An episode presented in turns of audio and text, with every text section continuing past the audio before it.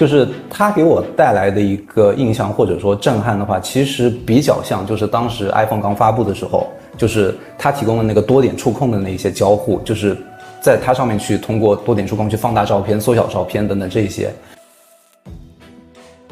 可能很多的时候记不清上次和他谈话的要点，对吧？比如说看到这个人识别他的脸形象之后，我就可以知道他他他是呃性性性那个他的爱好是什么，对吧？上次我们俩谈谈话的关键点是什么？对，然后之后呢？然后之后我们可能这个他的偏好是什么？我们怎么能更好的去跟他进行沟通和谈和和或者说谈判和促成交易等等？那这样的话其实是一个很好的这种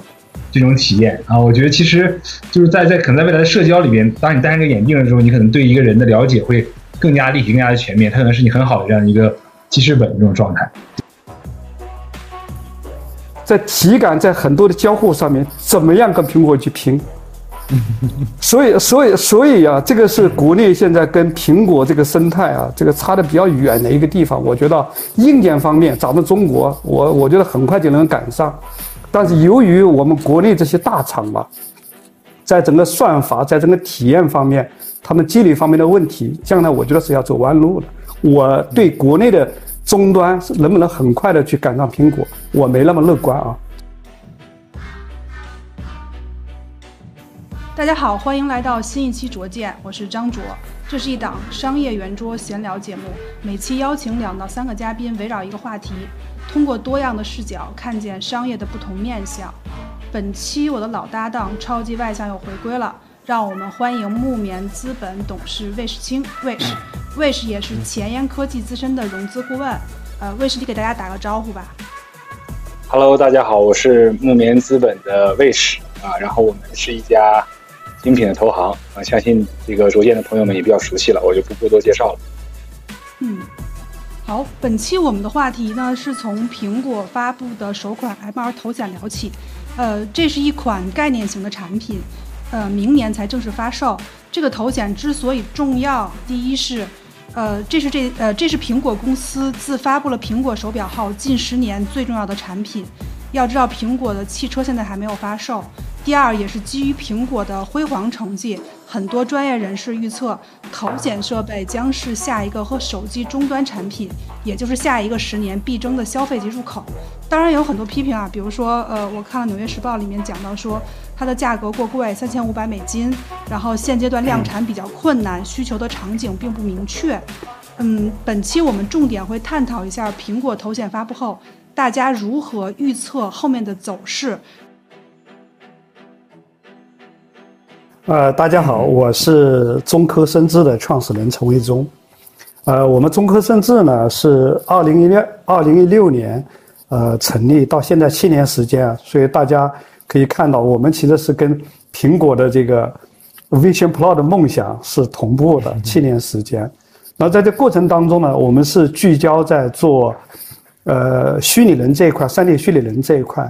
呃，未来呢会是整个。苹果的这个生态当中的一项基础技术哎，好，大家好，我是丛林，我是易线先进科技有限公司的联合创始人和 CTO。就我简单介绍一下我们公司吧，就是我们公司呃最早其实也是从二零一五年开始做 AR 这个方向的，其实一开始也是在网易内部做，后来其实也是。拿到了从网易 spin off 出来的一个机会，然后现在我们是独立运营。就我们做的方向的话，其实是核心的空间计算的平台，目标的话是以这个空间计算平台去串联虚拟和现实，然后提供相关的 AR 服务。因为苹果发布这款设备的时候，其实库克也非常明确的就是提出了空间计算平台是。他认为的下一代的计算平台，所以就是我觉得今天可能有很多可以和大家一起讨论和分享的点吧。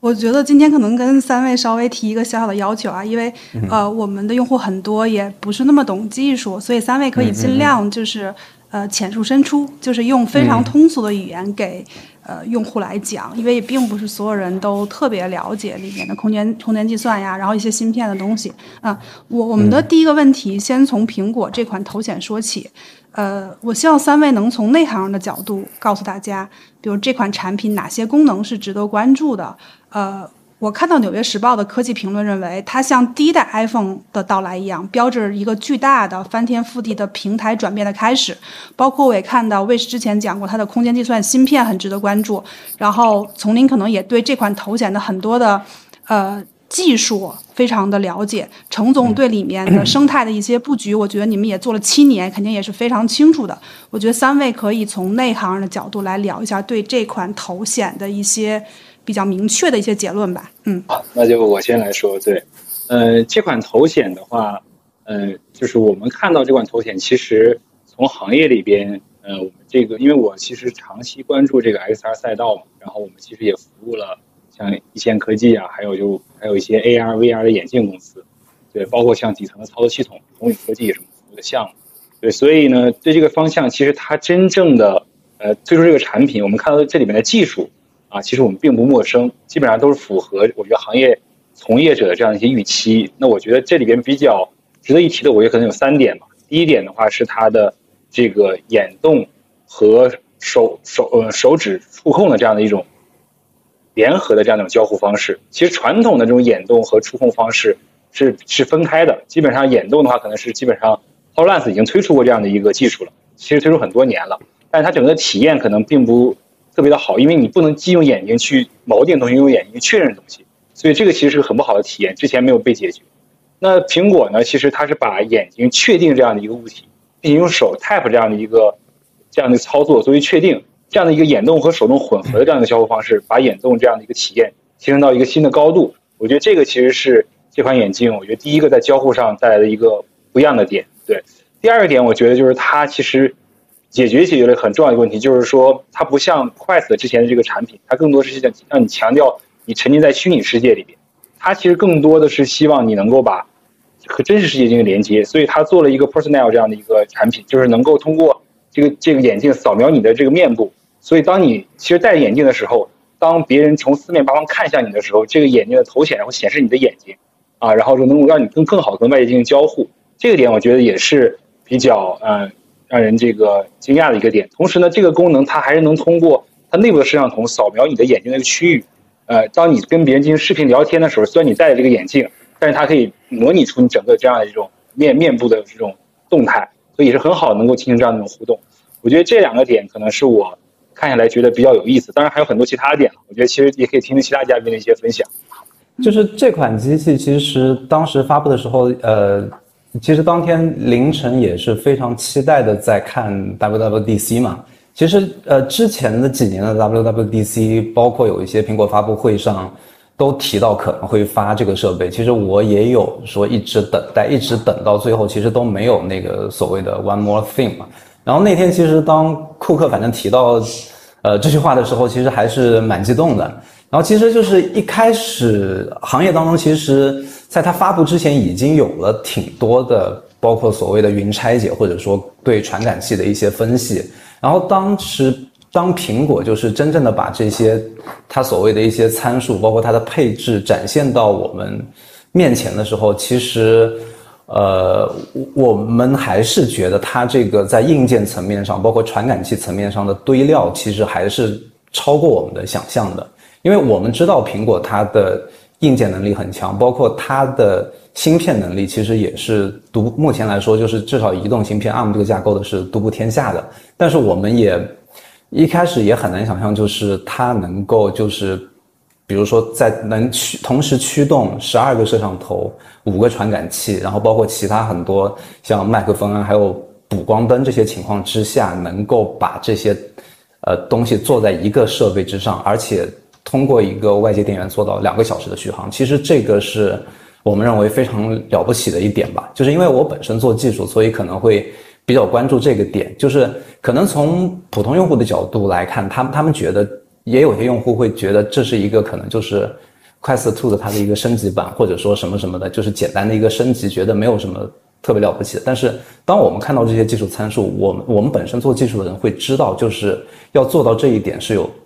多么难，就是苹果，就是它跨过了多少的障碍才能实现这样子的一个呃这样子的一个产品吧？这块其实当时我们是特别特别的激动的吧？对呃，其实要要要严格意义上讲的话，可以把这个视野拉得更远一点，因为我比威喜啊，比这个丛林年纪要大，我是经历了部分互联网，经历了移动互联网的全程。呃，我我从两个方面吧，一个大的方面啊，就先先脱离开这个具体的产品，一个大的方面去讲，然后再从这个这一次我看到的产品当中一个特别小、特别小的细节，我们去看它的这个突破，我觉得非常有意义啊。从大的方面来讲，这个呃这个产品叫 Vision Pro 啊，它其实是呃这个 Vision 是特别好的一件特别好的一个词。呃，其实，在苹果历史上对整个的科技发展。呃，最早就是 personal computing，所谓的个人计算，对吧？展开了我们 PC 机时代。尽管苹果在 PC 机时代经历了很多的挫折，但 PC 机本身是大发展的。然后到零八年、零七零零八年，开始这个移动计算时代，对吧？展开了移动互联网。所以这次他提出这个所谓的空间计算，我觉得它不是一个单纯的技术概念，它就是一个 vision，是苹果。对这个事儿的一个认知啊，它定位啊是非常高的。他希望打开一个新的创新时代，新的科技时代。是这个是我在这个发布会里面我看了一个特兴奋的，它不是一个科技的名词。第二个呢，我我讲一个特别小的点，因为这一次啊，其实我自己看完以后，之前各家的产品，什么 Quest Two 啊，什么这些，像像像国内的产品，我都我我都看过。应用呢，我也都看过。你要说这个呃讲讲这个事儿，讲体会啊，三天三夜讲不完。我就讲一个特别小的创新，就这次呃，他这个发布会，包括他后面的这个给开发者的视频当中，展现的 FaceTime。大家看到 FaceTime。那么从我们现在移动互联网的视频通话，到在这个 Vision Pro 里面。FaceTime 通话，大家有没有看到这个中间的一个跨越？这个跨越是一场科技革命的跨越，因为在呃我们现在视频通话，我们打开摄像头就行了，摄像头就把我们的二 D 的图像，对吧？就就互相就传输了，我们就可以看到对方了。但实际上，在一个头盔的环境当中，在一个沉浸式的环境当中，是无法通过一个摄像头实时捕捉我的表情，呃，捕捉我这个实际上的影像表情啊。所以他就怎么做的呢？呃，他就说用一个 iPhone 手机对着我脸照一圈，先建一个 3D 的模型，或者说将来可能就用这个 Vision Pro 照一圈，形成一个 3D 模型。那真正在 Face FaceTime 通话的时候，互相之间是看不到对方的实际的这个拍摄的影像的，是看到的是对方的一个 3D 模型。但是这个 3D 模型就跟前面那个 V 系讲的一样，这个 3D 模型又通过什么各种各样的传感器、追踪技术，它也能够实时的去驱动。所以我们看到是对方的 3D 模型，这个 3D 模型呢是有声音的，对吧？它讲话的声音可以传的，它是有表情的，它也是有动作的，它完成了一个这样沟通无缝沟通的闭环。就凭这一点来说，已经就把我们历史上所有的 VR、AR 产品全干趴下了。它真的就是一场大的突破，我就从这两个方面先讲一讲。对我这个点，我觉得受那个成龙的启发哈，就是我觉得刚才那个技术可能讲的比较比较浅，但是我觉得稍微再稍微展开一点点，就其实说这种用眼眼睛去盯到一个物体上，然后用手 tap 这样的一个这个体验哈，其实我们看了非常多这个主播他的反馈，说这个体验是非常非常丝滑的。他们体验了半小时之后，发现就只有两到三次，可能好像这个。这个这种 tap 之后没有被识别这种情况，他们觉得很意外。他们大脑已经接受了这样一种一种操作，这种操作是非常容易上手。这个看似非常简单的这种操作，其实背后有大量的技术。它其实因为人其实对这个东西的感知，嗯，苹果的官方数据是十二毫秒。十二毫秒什么概念？就是说可能比你眨眼眨眼的这个速度还要快。所以他是把这个十二毫秒做什么事情呢？就是先用他这个 R one 的企业处理器，把这十二摄像头对你这个动作的这样的一个捕捉和识别。然后传到这样的一个主芯片里边，然后它要去识别你这样的整个的这样的一个过程，然后它要还要和你眼睛的这样的一个识别进行进行融合，然后最后再把这个事情这个事情传到这这个操作系统里边，然后操作系统里面才告诉你它已经点点击了确认，就它这是把芯片，然后就传感器的和算法，还有这个操作系统，这是整个系统的这样的一个融合式的，它这个延迟非常非常低，操作非常非常丝滑，就这种体验目前是在其他所有的 XR 产品里面都没有体验过的，虽然是很简单一个点。我觉得这个点应该是丛总有应该会有很多的这个这个观察，对对对。对，这边我也补充一下吧。其实刚才魏雪提到就是交互这一块，其实就是看完整个发布会，包括发布会之后有很多博主在现场做的体验之后，我我们对他们的这个交互其实也做了很多的评估和分析。就是说实话，就是呃，如果说这个产品的发布有很多亮点的话，其实交互这一个应该说是给我印象特别特别深刻的，至少是 top 三之一吧。就是它给我带来的一个印象或者说震撼的话，其实比较像就是当时 iPhone 刚发布的时候，就是它提供的那个多点触控的那些交互，就是在它上面去通过多点触控去放大照片、缩小照片等等这些，就是其实提供这些交互的情况下，其实就是刚才魏雪提了，就是虽然其实它有些。公司包包括有些设备，它也在提供这样子的交互，但实际体验来说，苹果是真正把它做到，就是有点像当时那个触屏，就是做到真正一个可以特别丝滑、特别好用的这么一个程度。因为我们公司其实呃也也有也有在做这一块的技术，而且也是从三年前就开始坚持做三 D 裸手的交互，因为我们认为其实。这个 这种交互其实它是最简单，也是真正的未来嘛。我们知道就是其中的难度是什么？呃，其实我建议把这个交互这个词可以再拔高一点。其实这一次 Vision Pro 已经定义了新一代的 UI，它就是个用户的 UI，就是过去过去我们在移动互联网时代也是一样的，对吧？就是在这个呃触控屏啊，就这个电动屏呃之前有有键盘的这个操控。也有用那个笔啊，就是电阻屏，在当时的情况下，电容屏其实争议是非常非常大的，因为不容易做好啊，所以所以苹果就花了很长时间，就解决了这个电容屏交互的问题。它实际上一下子就把这个呃整个的交互呃交互条的 UI 就改变了。这个改变有多大呢？呃，其实，在呃 iPhone 一出来之前，大家知道。智能机啊，智能手机已经发展了很多年。那个时候有 CBN 系统，有 Windows Mobile 系统，它都是智能机。但是呢，到二零零八年，大家就觉得前面那个都是功能机了。就是因为 UI 发生了改变以后，一下子大家就觉得只有这样的手机才是智能机。我认为现在这个刚才这个呃，从林和威喜啊都呃讲了很多。我认为这次也是一样的。呃，我估计这个等这个产品大量上市以后，大家有这个实际的这样一个体验以后，大家会认为只有这样的一个 UI，这样的一个交互的产品，呃，才是 VR 或者 MR 产品。之前那个我叫啥我就不知道了，之前的产品叫啥都不知道了。这是我的一个呃第一个体会。第二个体会呢，呃，这一次呢，他把这个 UI 放在这个体感手势上面，实际上呢，也暗示了一一点。就是在未来的沉浸环境当中，因为在沉浸环境当中，视觉上来讲，就是人就是人，物品空间。呃，我们自己在这个七年当中啊，我们一直有一个很深的体会，就觉得人是 first window，人才是未来这个下一代互联网或者元宇宙的一个一个中心。所以从这次呃所有这个微软的这个啊不是不是从苹果的这这次这个突破上来看，它的核心的突破点。除了一些大的什么 FOV 啊这些这些这些上面以外，它主要就交互上面，我我都是围绕这个人整个的驱动去做的。这次比较遗憾的一点啊，它现在这次呃这个驱动还是通过体感驱动的。我估计再往前走，通过声音、通过文本驱动，会在大量的应用当中会得到会得到展现啊，这是我的一个看法。实际上，呃，大部分普通的消费者都。想问三位一个问题，呃，这是一个让我们会感到快乐，并且能够很好的提升我们的工作生活质量的产品吗？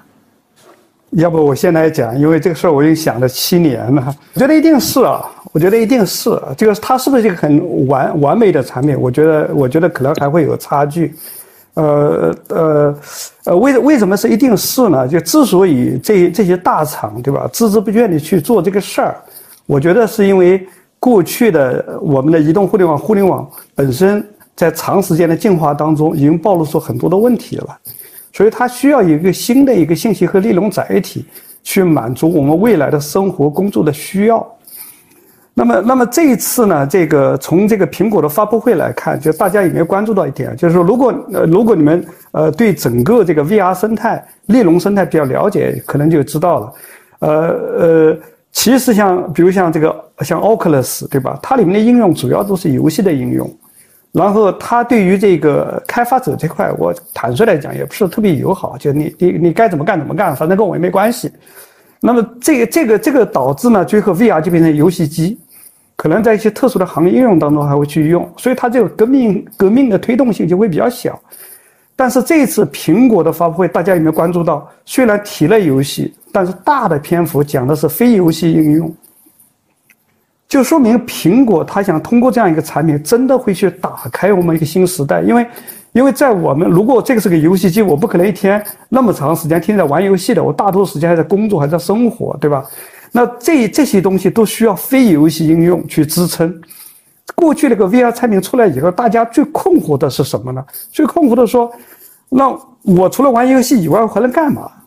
呃，这是苹果它试图去解决这个问题，所以我我认为它会对我们的工作生活会是一个巨大的一个一个改变，会一个推动。另外一块呢，就它在整个整个的开发者生态方面，它它我看得出来，它会做很多的努力。比如它在全球要建很多的这个 developer labs 啊，就是开发者的这个实验室。上咱们上海也会有一个。然后呢，你看它现在这个头盔头盔头衔还没上市呢，对吧？现在已经陆陆续续的发了很多的教学视频，教开发者怎么样去理解这个头盔，怎么样去做应用。所以可以想得到，我是很乐观的，我觉得一定会改变我们的生活，会未来的生活会非常非常的美好啊！这是我的我的一个看法。对，呃，呃，我我来补充一下，对，因为，呃，我我们的了解的信息的话，其实苹果把，呃，这款 Vision Pro 呢，更多的是定位在这个室内的这种场景。其实可以看到，它其实，呃，室内场景之外呢，它可能更多是定位。是一个叫做 Pre Mac，相当于就是说是在这个苹果或者说苹果这种电脑笔记本电脑这么一个期待，它其实是在这个场景下去做很多的这种工作的，这个其实是一个定位的问题。那第二就是说它是不是能提升我们很好的这种体验？我觉得还是从一个具体场景来展开。呃，比如说这个协同办公这个场景，对吧？协同办公这个场景其实之前有很多的这种类似的这种软件，比如说我们在线这种 Zoom 这种会议，这其实是一种工具。那可能还有的话，就比如说我嗯之前。呃，在美国有很多这种 Gather 或者是 hoping 是一种线上的这样的一种游戏化的这种呃这种办公空间，大家可以在里边进行互动和连接，特别是对于远程远程办公的团队。但其实你你发现，就是最近我们和我们同事去交流的时候，发现就是说，当你其实大家在线下办公的时候，会有什么一个感觉？比如说，你可以轻轻拍拍别人肩膀，说：“哎，我们讨论个问题。”这种体验其实是在线上很难完成的。比如你要跟他发起一个会议，你要去跟他去交流，其实你是非常。难去做这个冷启动的。如果是大家是在线上的情况之下，但是大家可以想象，未来如果说我们带上 Vision Pro，其实你的工作伙伴可能就是你身边其中这个大市场角旁边一个角落里边，哎，你稍微转过去之后，你能看到的朋友在那边，你过去拍拍他，去跟他联系，这是非常直接的这种连接。这种我觉得在远程协同办公这个场景下，会有很多的创新和和突破产生。那如果这个场景实现了，就是我们再往前想一下，就是呃，我们未来可能不需要在一线城市买这个大房子。我们有可能不需要这个、这个、这个，嗯，我们可能就可以在自己的这种乡间的别墅里边啊，其实可以跟陪伴自己的孩子自己成长，同时可能和自己的工作伙伴进行时刻的连接。就我们可能也不需要进行高铁啊，或者或飞机这种出差，因为我们所有的这样的一些可能在情感上的这种流动，或者说更紧密的这种连接，需要用线下办的这种事情，在线上的这样的一种 Vision Pro 这样的体验里边，都能够很直接的完成和达到。那这样的话，其实我们整个的生活的方式可能都会发生改变，对所以我觉得这个事情如果真正能做到情感的这种连接、情感的这种传递，那其实我觉得这也是 Vision Pro 在下一个时代把这个信息更高密的信息进行传递，下这也是作为下一个空间计算时代这样的一个设备承载的这样的一个使命吧。对这个，其实我最后再补充一点，其实，在嗯很早很早乔布斯的一个访谈里面就说到，他觉得互联网并不是只是传递信息，它更多的去传递的是人的这种情感。啊，传递是人的这种情感的这种连接，这种情感连接，我相信在这种 Vision Pro 这样的一种三 D 化的这种这种产品体验里边，它是能更好的进行完成这个使命。对，我觉得大概是这样的一个。嗯嗯，我说一下我的看法吧，就是苹果它现在官方给出的场景其实主要是两类，一类是。沉浸式的观影和娱乐，然后第二类的话是办公。当然，这是它比较官方的说法。那从我个人的看法来说的话，其实苹果做目前它所提供的这几个场景都是比较基础的，或或者说它提供的实际上是一个。呃，总结来说是一个屏幕相关的一个功能，它只不过是把这个屏幕扩展到了我们看到的整个世界。因为其实你再仔细想一想，就是 AR 或者说 XR，它做的本质性的东西是什么？就是其实就是在空间计算的基础之上，怎么样去把这个世界作为你的一个显示屏？其实这才是就是我们所说的下一代的计算平台它的一个非常非常重要的意义。就是苹果在发布 iPhone 的时候，其实它给全世界带来的是一块移动的小屏幕。那当苹果发布就是 Vision Pro 的时候，它其实给大家或者说给终端用户带来的是一个把全世界作为你的屏幕的这么一个概念。这是我我认为的，可能这才是它的一个终极的应用场景。而就是怎么样去实现。在这个基础之上的一些应用场景，或或者说去开发应用的话，其实苹果把这些基础打造好之后，就是任何和这个屏相关的，或者说和空间互动相关的应用，其实都可以在上面去做完成。就是如果从这个意义上来讲的话，其实这也就是。呃，这也就是为什么库克他在发布这个产品的时候就要去说那句话，就是要把空间计算这个概念提出来，要把下一代计算平台提出来。这其实我我认为是可能是相对于本身发布这个 Pro 这个产品之外，一一个另外一个特别特别重要的事情。我我再我再补充我再补充一点啊，就刚才那个前面那个呃威奇提到，就是说他他这个其实将来在系统办公上面的一些一些这个突破。啊。呃，这个呢，其实我这次呢看到这个 iSight 以后呢，我我一直在思考，就 iSight 这个东西对这么一款产品，它到底意识到呃到底意味着什么？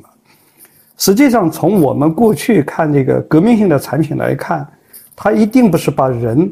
单纯的固定在跟信息跟虚拟虚拟的这个世界去连接的，它一定要兼顾到这个人和人的之间的互相的一个分享。实际上，我们过去的为什么大家觉得 AR 比 VR 好？这个这个呃，在在我们这个领域当中，一大家一一致的会觉得，这个 VR 是一个沉浸环境，它太孤立了。一直觉得 AR 才是一个特别好的产品。中间其实隐含的这个假设，就是说我戴上个眼镜以后，我跟我身边的人之间，同时还要完成其他的交流的。那么过去的 VR 产品，呃，实际上都没有。这次所以这个 EyeSight 这个出来以后呢？就把这个事儿，我觉得给他打开了 iSight，再加上他这个，呃，这这个这这次是个 M 码的产品，等于就把这个问题给他解决掉了。所以，他未来就大家在跟这个虚拟，呃，空间在发生这个联系的时候，其实同时跟身边的人之间这个互动啊，呃，也也在展开的。其其实我有一个感受啊，就是其实虚拟技术这个东西也不是一个非常先进的技术，可能也发展了很多年了。然后，呃。包括字节，包括 Meta，包括微软，包括 Google 都类似做过这这种类型的硬件研发。但是苹果其实有一种，我们不要忘了，苹果有一种能力，就是它能把小众市场变成一个大众市场，这个是很重要的。比如说，二零一三年的时候，苹果推出苹果手手表的时候，很多人也认为不会成功。但是现在，苹果手表每年的销售量应该是五千万台左右，它有超强的营销能力，这个也是苹果。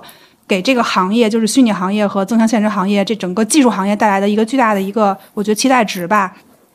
哦，我觉得是这样的，就是首先苹果这个这台机器的定位，我们可以看到官方数据，最开始好像是说想，嗯，首年出售大概三百万台，后来我们看到一些数据，包括小扎他也听到谣言嘛，说大概一百万台，最近我们又看到下调到十五万台，对，就是这个，这这是一些传传的一些数据哈，但这个数据其实，呃，不同人有不同的观点。有很多人会觉得第一批这个产品面向的这个受众并不是真正的大众，它可能更多的是这个呃开发者或者是一些果粉的群体。但是很多比如说果粉群体，他会他会觉得这个产品对吧？就是对我来讲，可能这个群体已经不止十几万，可能会有二三十万、几十万的这样一个量级。所以可能我觉得第一个问题的回答就是说，这款产品的定位从苹果选择发布时间来看，它在 WWDC 发布对吧？那这是这是一个开发者大会，它没有在九月份的这样的一个新品手机大会一个时间点发布，说明了一些问题。所以说，它我觉得第一批更多的是面向在开发者。对苹果这个 Vision Pro，我一直是持一个乐观的态度啊。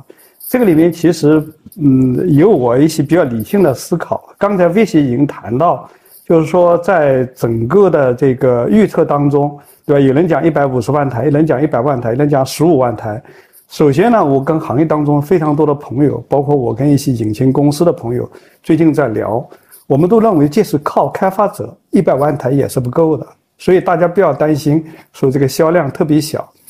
第二个呢，就怎么样去看待这个一百万台的事儿啊？就是说一百万台到底是量大还是量小？我就提供一个参照系，iPhone 一的出货量就是一百万台。对，所以这个一百万台其实是一个蛮大的量。另外一点就是对其他的巨头，其实很多巨头在苹果发布之前，他们已经采取行动了。比如说像 Meta 那边，其实他特地在发布会之前两两三天吧，就又又 又又发了一个新的，应该说是加急发了一个新的产品。然后呃，包包包括就是后面就是 Google Google 其实一开始在苹果之前，它也发布了它的 Geospatial 的一一一系列的平台性的东西。然后包括发布会之后，它也和三星、高通合作，准备一起去就是做一款就是对标的一款头显吧。就是苹果这个就是市市场或者或者说这个行业的标杆开始做这个事情之后，就是不管对创业的硬件公司，还是产业链上的公司，对内容开发者还是其他巨头，其实都有着非非常非常明显的一个影响。嗯，哎，我想问一下，就是呃，两位嗯创业者吧，就是你们在苹果发布之后，你们自己的很多业务有没有一些比较坚决的调整或者嗯布局？嗯。嗯，我先来说，嗯啊，呃呃，我其实一直在等待，所以嗯，没没讲讲不上调整了，因为一直在等待。就是我我其实，在六月六号之前，我是一个非常忐忑的心，我就觉得他这次要太跳票，再跳票就太让我们这些等待当中人伤心了啊。结果他如期的出来了，他出来以后呢，呃，我就很快的发布了一个。动作表情生成的新的算法，因为呃，就跟那个丛林刚才讲的一样，就是我们会觉得开发者这一块可能会比较阶级呃阶级，那么其实对大多数的开发者来讲呢，他们在这个整个三 D 这一块的沉淀呢，尤其在人上面的沉淀呢，其实还是比较少的，所以所以将来到底怎么样去做，对吧？一方面呢，会利用这个苹果的 SDK 去做，但是从这个呃利用的体验上来说，可能还需要其他的一些技术，所以我就在。苹果的 Vision Pro 发布以后，我很快就发布了我新一代的这个 SDK，我的 SDK 动作表情生成的 SDK，就通过这个语音或者通过语义就可以去生成这个动作表情。那么这个发布以后呢，呃，受欢迎程度非常高，非常高。呃，这个我相信不是因为我的技术推动，是因为大家的这个 这个期望发生了改变。我以前发布这个 SDK 的时候，当然那个时候 SDK 比现在要差一点。发布完以后，我要求爷爷告奶奶。我跟这个张三理事讲，我说你要重视这个问题，你要去用。大家其实不太理。那这一次呢，情况就非常不一样，对吧？从这个做游戏的啊，这个呃不少公司来找我说，你的 SDK 能不能给我，对吧？我们要做什么 AI 的 NPC，那么也有做教育的公司，也有做其他的这个类型的公司，都开始找我们要这个 SDK。所以，所以我自己的感觉就是，苹果它真的这个号召力啊、影响力，就跟前面两位嘉宾讲的一样，是非常非常的大。尽管这个产品还有半年上市呢，大家现在已经开始动起来了。我们呢，就是作为一个就是呃一个创业公司，我觉得还是应该抓住这个机会。哎，丛林，听说你们好像也在研发头头头显这个东西，这种设备，嗯嗯。就是苹果来了之后，还还继续研发吗？呃，其实我们易线最核心的还是我们的空间计算平台以及上面的创作者工具，然后头显或者说呃眼镜设备这块是我们这些能力输出的一个呃，相当于是一个渠道。就是其实我们不光自己有头显，其实也和很多行业内的之之前已有的 AR 眼镜，包括 VR 设备厂商都有做特别深入的合作。就是我们的核心还是我们的空间计算平台引擎和创作工具。当然，头显这块，我们我们的定位和苹果这边其实它会是有一些区别的。可能我们这边的方案的话，会结合我们的一些应用场景去做一些比较偏行业解决方案，或者说线下运营的这些场景。然后就是苹果这个设备的发布的话，其实呃和我们的空间计算引擎它是一个天然适配的这么一个就是这么一个事情吧。就是其实在它发布之前，我们已经通过一些渠道和呃就是就是这这边在联系吧，就是也是希望能够以最快的速度把我们的空间计算引擎，包括上面的开发者工具和苹果的设备去做一个对接。因为我们认为，就是苹果它的设备肯定是在未来的这个行业竞争当中特别特别或特别有竞争力，或者甚至是最有竞争力的这么一个就是硬件的平台嘛。然后我们的空间计算引擎其实和这个平台的对接，然后给这个平台提供服务，然后提供给创作者服务，把他们的内容就是呃分发到这个平台上去。其实这是本身就是我们公司一直在做的事情，只不过苹果这个设备发布之前，我们是。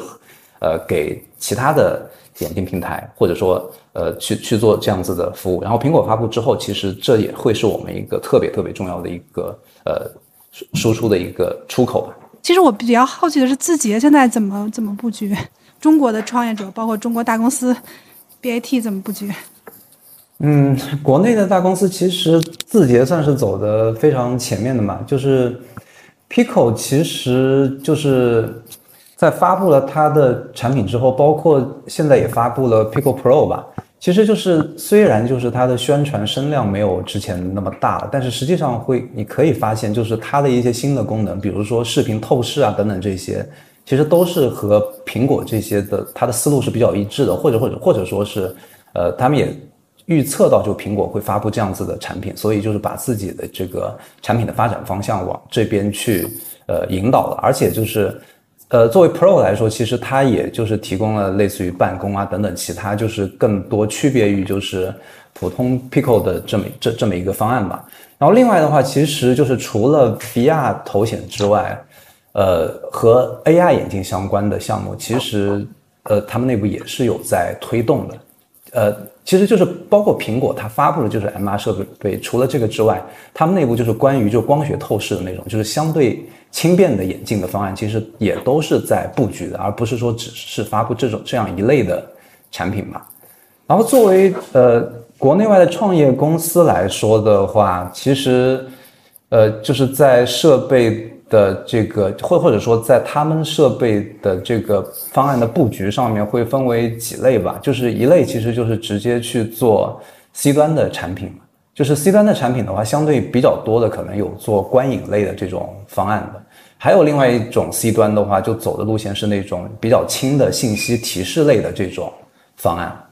就是有有点像就是 OPPO 它做的那个比较轻量级的信息提示眼镜了。这个是 C 端的几几条比较常见的路线吧。然后另外就是还有一类就是。主打就是比较垂直类的场景了，就是我们有合作伙伴，他们在做的，比如说类似于是跑步的 AR 眼镜，就是它提供的功能的话，就是你在跑步过程当中给你显直接显示心率，或者说给你显示就是你的配速等等这种，这种就是做的比较垂直了。包括也有做就是呃游泳眼镜的这样子的一些呃我们的合作伙伴吧，这种就是呃第三类了。然后第四类的话，其实就是呃 B 端了。B 端的话，就是结合就是特定的场景去做呃行业或者说领域的一些解决方案了。这块其实也是就是目目前就是你就是 XR 头显相对好比较直接的去获得就是呃营收的这么一条路线吧。就是像其他的国外巨头的话，其实刚才呃我这边也提到几家的，像。Google 其实它已经找了三星，包括高通，就是这几家，就是发挥他们，呃比较强的强项吧，想一起去做一款设备，就就是去对抗，对抗苹果吧。然后另外像国内其他的几家，像百度这边的话，其实呃可能我看到更多的还是就是呃爱奇艺奇遇这边吧。就是他们的设备的话，其实现在也在逐渐就是主打那个就是视频透视的这个方案。其实这块的话，就目前除了苹果之外，国内的其他厂商，像 OPPO 啊，像爱奇艺奇遇啊，包括其他的一些厂商，大家会看到越来越多的就是采用这种方案的一些就是布局吧。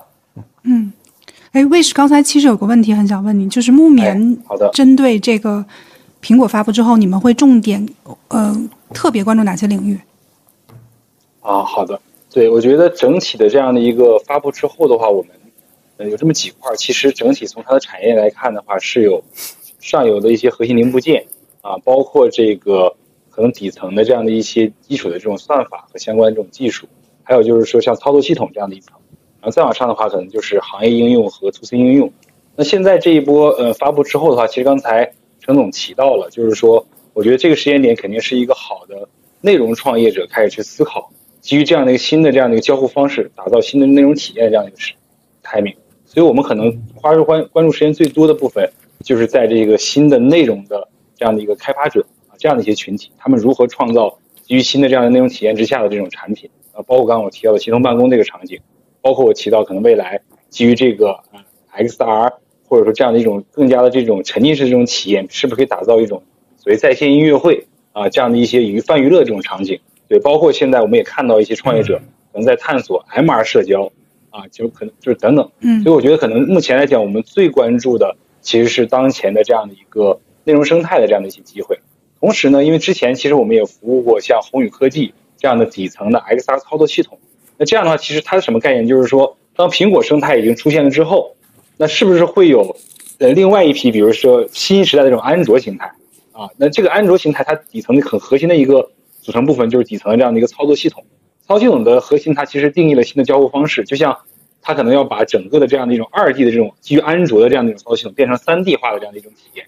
那这个部分是不是有一些团队去做？那可能它是跟就是可能跟安卓类似一样，可能要去跟苹果去对标 PK 这样的底层的技术，但这个当然难度就很大了，挑战也非常大。但这样呢，其实也是一种新的这种生态型的机会。那除了这以外的话，我们可以看到上游的一些，比如说新的这样的 Micro OLED。其实苹果这次能实现这么高的这样的一个分辨率和清晰度的这样的一个产品，它其实是用了新的这种光学这样的一些，呃，这个这个方案。对，所以这样的一些上游的这种光学方案的这种生产商，也是可能是我们比较关注的。但这些整体探讨都还是基于这样苹果这样的基于 VST 这种形态之下，也就是说 VST 简单解释一下，就是说通过 camera。去捕捉外部环境，呈现的呈现在你面前，去让你了了解你看到的外部世界的这样的一种技术方案。这种方案的话，其实，呃，只是是一种呃这个 MR 方案。那刚才其实像呃丛林总也提到了，比如说现在我丛林那个一线公司打造这样的一个 AR 眼镜，或者很多创业公司做这种 AR 眼镜，它更多的其实是一种轻量化的啊。这个轻量化的眼镜之下，它有这个眼镜对应的这样的一些光学的这样的一些投资机会，比如说它的这种这种波导镜片。和它这种发光体的 Micro LED 等等这样的上游硬件的这种机会，对，所以我总结一下，就是说，基于苹果这波发出来之后，我们最先看重的还是新的内容生态的这样的机会啊，然后再往上可能看到的是这种底层的底层软件和上游的这种核心零部件，大概是这个情况。嗯，我这个里面那个，呃，抱抱歉，我这里面我要谈一下我的一个想法，就是因为前前面那个丛林总他提了很多的从硬件的角度看国内的机会啊。呃，其实我从这个算法和软件的角度呢，我觉得国内的公司呢还会包括这些大厂，苹果啥的这些大厂，还会有一个探索的过程。呃，这个这个可能是大家就是因为大家站的点可能不太一样。我更多的是从 3D 内容、从虚拟人的交互这块看到的更多的是问题啊。我跟大家去讲一件事儿，就是苹果今天推出了 Vision Pro。苹果在二零一七年、一八年、一九年大量的收购公司，中间收了很多的公司，就是跟今天的交互有关的。比如二零一九年就收购了英国的团队叫 iKinema，那他就做这个做这个动动作捕捉、做这些东西的。那么这些团队呢，收购完以后，苹果就不允许他们再提供对外服务了，就变成它整个的这个内部的算法团队的一部分。今天这个 Vision Pro。这个事情能出来，啊，这个体验能这么好，就是我们看到了那那那么多东西，都是苹果在这方面做了大量的技术沉淀。反过来，我跟大家去讲，因为我做这个事的非常不幸啊，我们国内的这些终端的厂商对这个问题的认知跟苹果大概差好几年呢，对吧？比如到我们再来看，觉得这个东西好像跟他们大家还没什么关系呢啊。我我跟他们去讲，我说苹果收购了这个公司，收购那个公司，大家不觉得跟他们有关系啊？到现在为止，好，请问，就是我们现在这个在硬件方面赶上了苹果，在体感在很多的交互上面，怎么样跟苹果去拼？所以，所以，所以啊，这个是国内现在跟苹果这个生态啊，这个差的比较远的一个地方。我觉得硬件方面，咱们中国，我我觉得很快就能赶上。但是由于我们国内这些大厂嘛，在整个算法、在整个体验方面，他们积累方面的问题，将来我觉得是要走弯路的。我对国内的终端能不能很快的去赶上苹果，我没那么乐观啊。这个这个，我补充一下我的观点。硬件也有一些担忧，对我觉得这个差距整体是全方位的。像我比如说苹果做的这个 R One 这个芯片，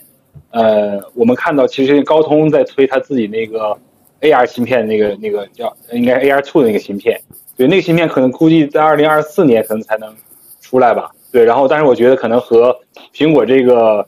这种其实是这样的，这里边不只是芯片的问题，首先芯片就做不出来，这我觉得就是这个问题。然后如果你芯片做出来之后呢？你怎么把芯片？因为它其实芯片里边很多我了解到的，它演动的算法，这重新我可以确认啊，它可能是写到了这个芯片上去。所以就是说，它其实是把传感器、算法和芯片以及这个这这个东西的操作和操作系统，整体它是在融，它是在融合的。它其实软硬融合的这么一个技术。就是说，比如刚才其实丛林也提到，就是说，谷歌和呃三星和高通可能一起来去做，但他们三家大厂在一起做的时候，因为你想高通这个芯片上，我不能只为你们这个开发的，我肯定是要普适性的嘛，对吧？所以就是他们这里边几方去合作的时候，它其实里边有很多软硬结合的这种细节，能不能打磨出东西，我觉得是很有挑战的。就是说，呃，客观去讲的话，呃，对于这样的一个国内大厂去快速跟进这样的一个生态，呃，达到苹果这种效果，其实我觉得是是是，我觉得是比较挑战的，挑战是比较全面的和系统的。对我我大概这个观点，不知道丛林这边大大概有几年的差距。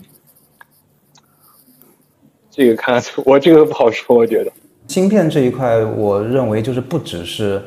国国内和国外的差距吧，其实就是国外其他厂商和苹果之间的差距，其实也是 也是非常非常大的。因为就是做 AR 这一块，包括做不管是做硬件也好，还是做算法服务也好，其实大家也知道，现在其他那个阵营，就是我们所谓的安卓打引号那个阵营，就是所在用的芯片，其实。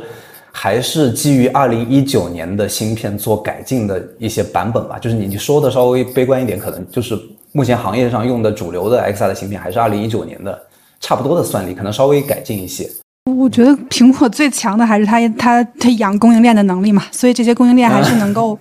为它的这个产品去去去开发，包括供应链也会投入很多的这个嗯已经是非商业精力去帮它去做了。但实际上，我觉得苹果这款产品的发布。它确实像三位所说的，不是一个面向 C 端的产品，它是一个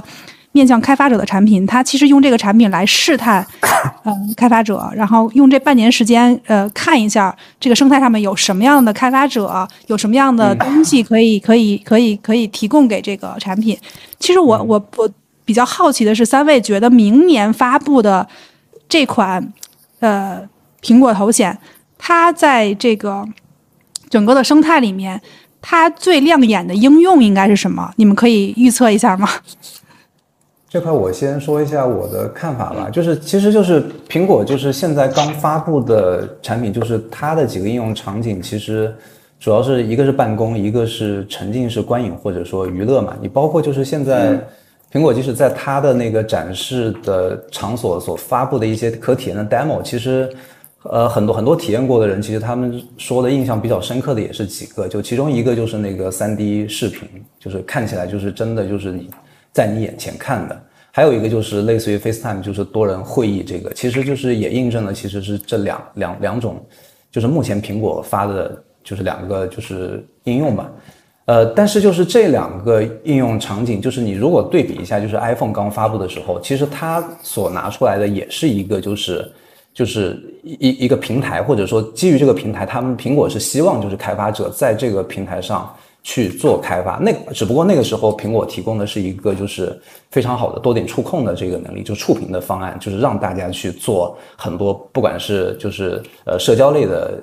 APP，还是说是游戏类的 APP。然后现在的话，苹果它提供的是一个呃非常好的就是三 D 空间交互的这么一套就是。非常好的一个基础吧，让开发者去发挥他们的想象力去做吧。就从我的观点来看的话，我认为就是不管在办公领域还是沉浸式观影领域，是可预见的，就是应该是可以做出比比较多亮眼的应用的。但是就是我个人可能相对比较好奇，或者说比较想去看到创作者做的是在游戏这个领域。因为其实就是你在手机生态当中，就是游戏这个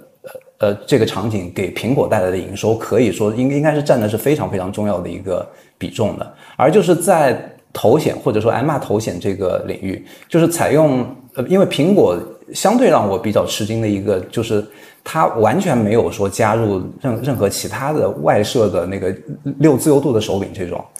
就是如果如果说。单纯的以就是纯的裸手或者眼动去做游戏的话，可能存在的一个问题就是它的触觉反馈，这个至少在目前的这个版本上是没有办法做到的。然后这个的话就会给有一些游戏的操作，就特别是我们目前所了解的一些比较典型的游戏类型，会造成一定的影响。可能就是你去做一些类似于切水果，或者或者说那个就是。呃，Beat Saber 这样子的游戏可能是可以成立的，用这种裸手去交互的。但是你去做一些可能相对再重度化一些的游戏的话，就是你在没有触觉反馈的情况下，可能是，呃，这个感受到底是怎么样？说说说实话，我现在没有办法特别好的去描述，因为也没有体验过那个设备嘛。所以我自己个人比较好奇，就是苹果怎么会去推它的游戏这个生态？我们整个移动互联网触动最大的其实是位置位置服务。location location base 的这个位置服务，这个东西呢，造成了原生的移动互联网的应用出现的，是过去的互联网上没有的，就这么一个东西。这个东西在这个早期的时候，大家其实并没有那么看重，所以你看那个第一波的这个在呃手机上的应用，对于位置的应用没那么看重，但是后来那些成功的大 app，包括社交。这个位置的服务就变得很重要，呃，那么在这个 Vision Pro 里面，到底未来什么东西啊是是特重要的？我们未来的 K Lapp 都是围绕这个东西去展开的。我现在不知道，坦率的讲我不知道，因为因为这个东西我没看到，肯定会有一个点啊，是我们想不到的。大家觉得就是一个特别不重要的，或者就就大家都是觉得好像好像没没那么重要的啊，但是就会导致一个大的创新。做出来东西是我们现在移动互联网根本就无法去想象的东西，这是这是我的一个感觉。对我这边稍微做个补充，嗯，就是我觉得我看了那个 W W D C 他发的这个开发者视频，其中有一个小细节，我觉得蛮有意思的，就他讲就是说，这个苹果在引导开发者的时候，特别强调了希望开发者去关注这个声音。就其实这个呃声音的这样的一种一种体验，就是说，我觉得这个体验其实是声音可以从前面来，也可以从后面来，可以从空间的某一处来。所以这个点其实是原来可能在我们手机时代的这种 app 里边是无法得到的这种体验。所以我觉得这一个小点呢，其实是一个启发或者是一个信号，就是说，我觉得未来的这种新的这种比较有意思的应用，可能它是真正的利用了空间这种属性啊，就把这个属性的这种。特点和这种功能发挥到极致，非常的逼真，最终达到的就是还是我觉得像乔布斯开始说的，是这种情感的这种传递，啊，这种真实的这种临近感、临在感的这种传递。那其实这种场景，我觉得会是一种可能全新的体验，也是一种人们愿意去为之付费、为之呃购买的这样的一种理由吧。对我觉得只是就是那个小的这样的一个 feature 跟大家去去提一下。嗯，我我接着程总的再问一个问题，就是程总刚才说到，呃，其实，呃，机的手机结合移动互联网之后，其实出现的最重要的应用是基于地理位置的应用嘛，比如说滴滴、对，饿了么、美团这种基于地理位置的应用。那，嗯，从头显这个设备来说的话，它的生态里面，呃，肯定还是以虚拟现实技术肯定是一个非常重要的一个技术应用场景。那为什么这个虚拟现实技术到现在为止还没有落地成为用户很？很很能够被触动，或者说有很强烈的功能感受的一种技术。实际上，没有多少人愿意用用 VR 去阅读邮件，也没有多少人愿意用 VR 去看电影。这种没有关系。呃，如果你你把这个过去的这个 VR 产品啊，非游戏应用，你你你看一下，你就知道了。第一个呢，他们对于体感的这个使用是非常非常少的，基本上就是把原来的这个移动互联网的经验。整个菜单式的经验、平面的经验，放到这个整个的呃一个沉浸式环境当中去了，那你你就会觉得，我看一个邮件，它还是个平面的，对吧？那我为什么要到沉浸环境当中去看呢？所以我我我觉得这从这一点来说，它是一个非常糟糕的体验，它不可能活嘛，对吧？那么现在就是这样的，就是说，呃，这个苹果这个现在做了新的 UI，那就需要我们的开发者现在就要去想，下一代的邮件服务到底什么样子的？下一代的邮件服务还是以纯文本为主吗？